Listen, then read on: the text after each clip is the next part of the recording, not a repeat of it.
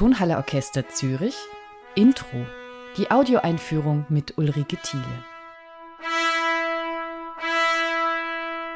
Heute spreche ich mit Frank Strobe. Er ist Filmmusikexperte und Dirigent und ist beim Tonhalle Orchester Zürich immer dann zu Gast, wenn es um großes Kino geht. Diesmal sprechen wir über Vertigo, einen Film von Alfred Hitchcock mit Musik von Bernard Herrmann.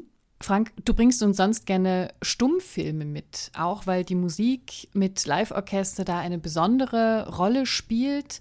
Vertigo kam 1958 in die Kinos. Wir sind also nicht mehr in der Stummfilmzeit unterwegs. Welche Rolle hat die Musik in diesem Film? Die Musik hat eine ganz wichtige Rolle und das ist auch nicht weiter verwunderlich, äh, denn der Regisseur Alfred Hitchcock hat mit Bernard Herrmann, dem Komponisten, viel zusammengearbeitet. Das ist eigentlich so eine dieser Partnerschaften, die man findet im Kino von Menschen, die zusammengefunden haben als Komponist und als äh, Regisseur und über Jahre gemeinsam eine einen Stil entwickelt haben. Und das kann man zum Beispiel sehen auch bei Federico Fellini und Nino Rota oder man kann es sehen jetzt als jüngeres Beispiel Tim Burton mit Danny Elfman, auch Steven Spielberg mit John Williams. Und bei Alfred Hitchcock gibt es eben auch eine lange Phase seines Schaffens, wo er mit Bernard Herrmann zusammengearbeitet hat. Und das finde ich geradezu idealtypisch, weil die Sprache von Bernard Herrmann per se eine Sprache ist, die sich sehr gut verbindet mit der Stilistik, die man bei Alfred Hitchcock vorfindet. Was sind denn noch andere Projekte von dem Duo Hitchcock-Herman? Zum Beispiel Psycho. Das ist eine ganz besondere Musik, weil der Herman dort nur die Streicher verwendet hat äh, in dieser Musik. Das ist ganz eigen, aber das ist auch ganz typisch für seinen Sound. Dann gibt es diesen Film Der Mann, der zu viel wusste, aber auch zum Beispiel Der unsichtbare Dritte. Also das ist auch ein ganz wichtiger Film von den beiden. Und ich finde wirklich, dass sie eine gemeinsame Sprache gefunden haben und insofern ist ein ja, idealtypisches Paar war. Kannte sich Hitchcock denn gut mit Musik aus? Es gibt ja auch Regisseure, die sich dem komplett verweigern und sagen, Musik spielt nur eine randständige Rolle, meine Filmkunst ist das Wichtige. Also ich denke, jeder gute Regisseur kennt sich auch mit Musik aus, auch wenn er vielleicht eine ganz andere Sprache hat, die er spricht, wenn er über Musik spricht. Also er ist, äh, ich glaube nicht, dass Alfred Hitchcock jemand war, der sozusagen als Musiker über die Musik geschrieben hat. Aber dass er sehr präzise Vorstellungen hatte äh, davon, das ist auch überliefert, also da, weil es immer diverse Auseinandersetzungen gab in dem Entstehungsprozess und diese sind auch überliefert.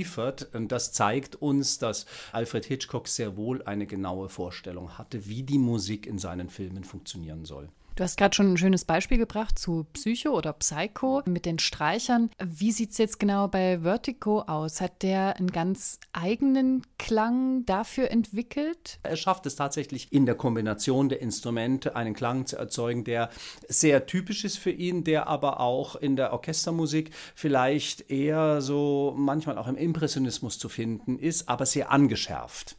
Und naja, es gibt ja so verschiedene Motive in diesem Film, jetzt also mal abgesehen von der Liebesgeschichte Geschichte ist ja zum Beispiel ein Motiv, dieses Motiv der Höhenangst, das sich durch den Film zieht und das ist tatsächlich wirklich ein Motiv geworden in der Musik. Das ist wie ein Wirbel, der um sich selber sich dreht und das hat Hermann auf eine ganz raffinierte Weise geschaffen. Einerseits durch die Motivik, weil es ein kurzes, sehr prägnantes Motiv ist, das sich tatsächlich um sich selbst dreht, im wahrsten Sinn des Wortes und auf der anderen Seite durch die Klanglichkeit, weil er zum Beispiel da den Streicherklang mit mehreren Harfen und Celesta, also solchen Tönen so verbunden hat, dass es so etwas Schwirrendes bekommt. Und das ist, bei Vertigo ist es tatsächlich so, allein wenn man den ersten Akkord hört, wie das losgeht, da läuft es einem wirklich kalt den Rücken runter. Also wirklich ein Thriller auch im musikalischen Sinne. Wenn wir es schon hatten mit Hitchcock und der Musik, es gibt von Herman auch einen ganz konkreten Hitchcock-Akkord. Was hat es damit denn auf sich? Nicht, Frank? Er verwendet immer eine Septime, eine große Septime, die sehr, sehr aufgespreizt ist, also auch klanglich sehr aufgespreizt ist und die immer nach einer Auflösung schreit, aber es kommt keine. Und das findet man immer wieder in, äh, in seinen Musiken und das ist natürlich das, was bei Hitchcock auch die Spannung erzeugt.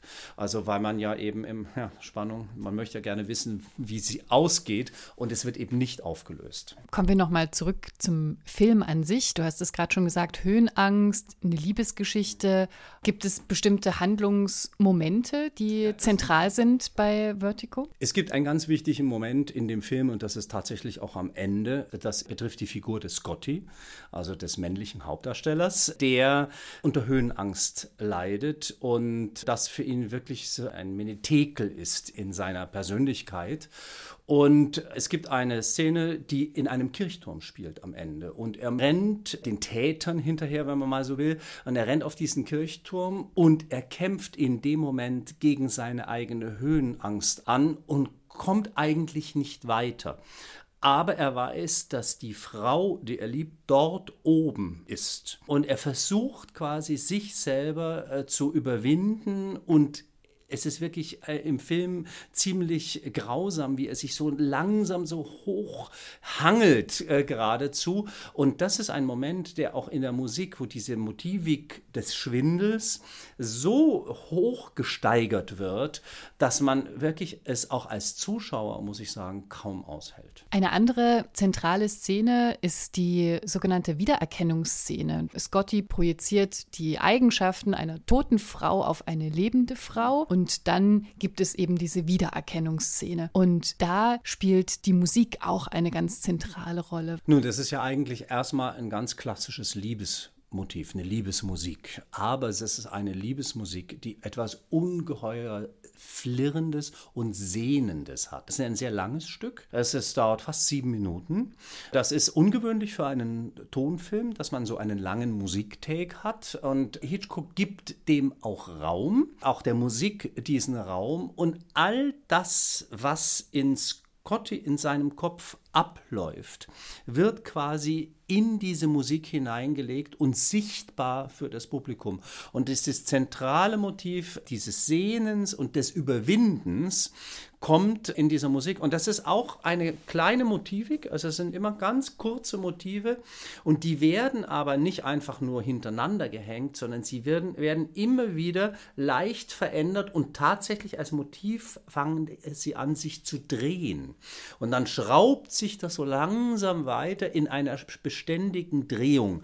Und das ist, äh, finde ich, das, das, äh, auch das Typische dieser Musik von Hermann äh, für Vertigo, dass, also Vertigo Vertigo ist ja der Schwindel, ne? also als, als Begriff, ähm, dass er diese, dieses um sich selbst drehende in allen Momenten seiner Musik realisiert. Aber ich glaube, dies, das, was das Publikum erwartet, ist ein sehr intensives Erlebnis. Und es ist wirklich eine große Leinwand, weil es ein Breitwandfilm ist. Äh, das heißt, also es hat wirklich eine gewisse Größe und das Orchester ist auch enorm groß.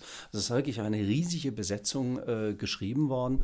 Also weil man eben diese, diese, diese Sogkraft, die dieser Film erzeugt, auch in seiner Gestaltung, in seiner Machart, mit der Soghaftigkeit dieser Musik sich verbindet auf eine wirklich ideale Art und Weise.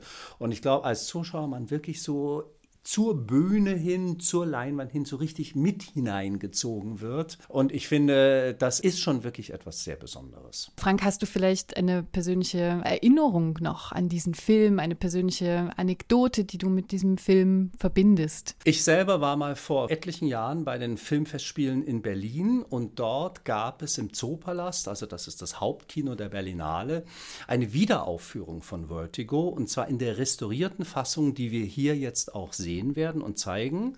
Und der Zufall ergab sich so, dass äh, Kim Novak, äh, die Hauptdarstellerin, direkt vor mir saß und eine Frisur hatte wie in dem Film, nämlich, dass sie einen Dutt hatte, der ja wie so eine Rosette von hinten aussieht.